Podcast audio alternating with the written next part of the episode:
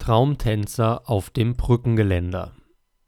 Eine unvermeidliche Nebenwirkung der allgemeinen Ausgangssperre, unter die wir infolge der weltweiten Ausnahmepandemie gezwungen sind, ist eine eigenwillige Form der Muße.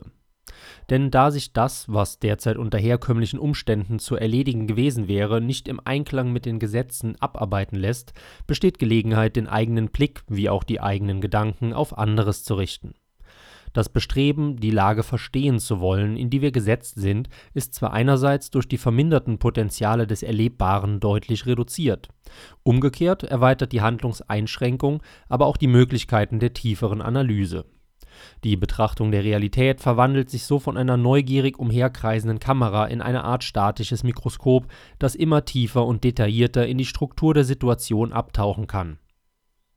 hat man einmal gedanklich den Nebel durchschritten, den die erweiterte Boulevardpresse mit den Implausibilitäten und Widersprüchlichkeiten ihres Pandemienarrativs zur allgemeinen Verwirrung und ablenkenden Beschäftigung wirft, und ist man im Quellenstudium zu den offen publizierten Szenarien gelangt, in denen sich unsere jetzige Lage teils schon seit Jahrzehnten angekündigt hatte,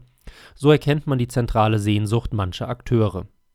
die ganze Welt soll in eine durchstrukturierte, monistisch verwaltbare Einheit umgeschmiedet werden, deren dann optimal beherrschte Bewohner mit leichter Hand steuerbar, besteuerbar und algorithmisch lenkbar seien.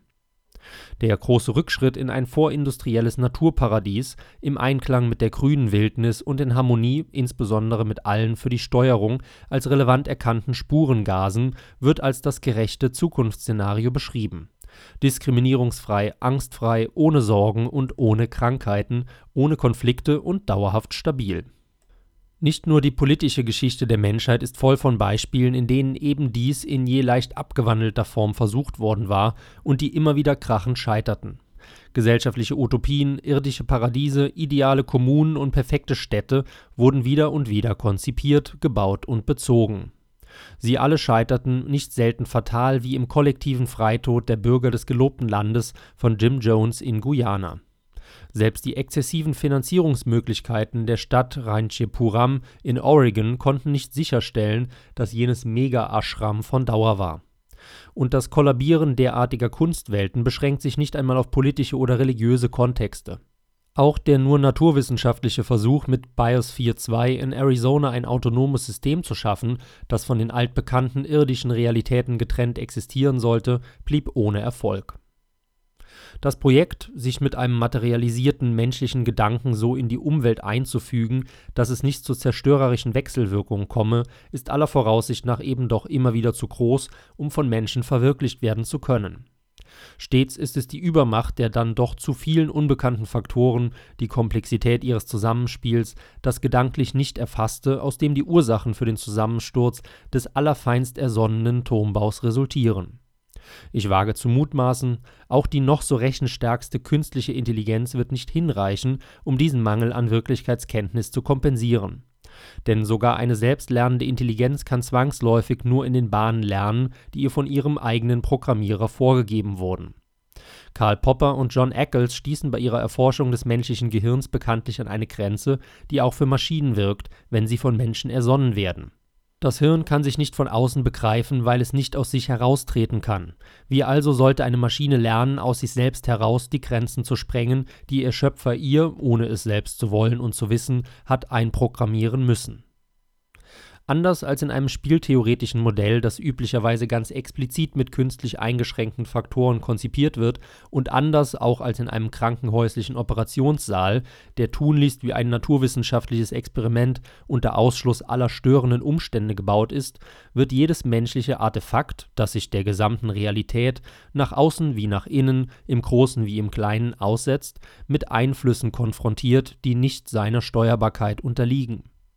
an dieser Realität scheitern seine wildesten Zukunftsprognosen, denn das Universum ist entweder wirklich unendlich oder ist wenigstens zu groß, um von menschlichen Gedanken erfasst zu werden, und deswegen einem unendlich unbeherrschbaren Einflussbereich gleichgestellt. Spricht nicht einiges dafür, dass die in diesen Tagen rund um Washington DC erwarteten Zikaden namens Mazicicada septendecim gerade deswegen nur so außergewöhnlich arrhythmisch alle 17 namensgebenden Jahre aus dem Boden aufsteigen, weil sie allen Fressfeinden aus dem Weg gehen möchten, die jener eigenwilligen Taktung nicht folgen können.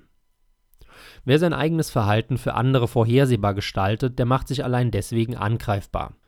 Was sich für andere ausrechnen lässt, hat geringere Chancen, auf Dauer zu existieren, als das, was unvorhersehbar agiert. Wer weiß, vielleicht führt gar die Riemannsche Vermutung, wonach sich die Abfolge von Primzahlen als so chaotisch darstellt, dass sie mit einem Algorithmus nicht erfassbar ist, eines Tages in das Geheimnis der Ewigkeit des Universums insgesamt. Jeder Fernsehkommissar weiß, einem Täter, der jederzeit und überall zuschlagen kann, wird man nicht Herr. Während weite Teile der Menschheit, also gerade wie ein Laborexperiment voneinander getrennt, in ihren je eigenen heimischen Petrischalen darauf warten, erfasst, kartiert, nummeriert und unter einen großen Weltenplan geordnet zu werden, dominiert bei den Versuchsdurchführenden augenscheinlich die Vorstellung, das Ganze durch eine fein vorgegebene Gleichschritt aller Beteiligten auf Dauer beherrschbar gestalten zu können die Einheitsimpfung mit ihren schon angekündigt turnusmäßigen Folgeimpfungen gleicht einem kollektiven Marschbefehl für die Weltbevölkerung, im vorgegebenen Rhythmus eine Einheitsrichtung einzuschlagen. Doch es mögen die Großcomputer rechnen, so viel sie sollen. Die Versuchsdurchführung findet in der Realität des Universums statt und ist also dessen ganzen Wirkkräften ausgeliefert und dass gerade die Anordnung des Gleichschritts sich zu einer zerstörerischen Dysfunktionalität insgesamt aufschaukelt, wissen mindestens alle Londoner, die je auf der Millennium Bridge ihre Themse überquerten. Mehr noch, sie wissen sogar, dass es nicht einmal eines befohlenen Gleichschritts bedurfte, um einen Einsturz des Bauwerks zu provozieren.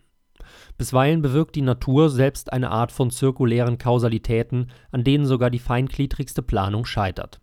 Wer versucht, fast 8 Milliarden Menschen unter seinen Computeralgorithmus zu zwingen, dem fehlt die nötige Demut für ein solches Projekt. Denn auch der mächtigste Herrscher und umfassendste Gesetzgeber ist an die Gewalten des Universums gebunden. Will er erfolgreich sein, muss er sich fügen. Der deutsche Gesetzgeber hat in § 27 seiner Straßenverkehrsordnung demütig festgehalten: Zitat, Auf Brücken darf nicht im Gleichschritt marschiert werden. Die Regel ist selbsterklärend. Kluge Regeln brauchen also nicht einmal einen Bußgeld-Tatbestand. Sie überzeugen von selbst. Sie hörten einen aktuellen Beitrag von Carlos Gebauer, nachzulesen in der aktuellen Druckausgabe von Eigentümlich Frei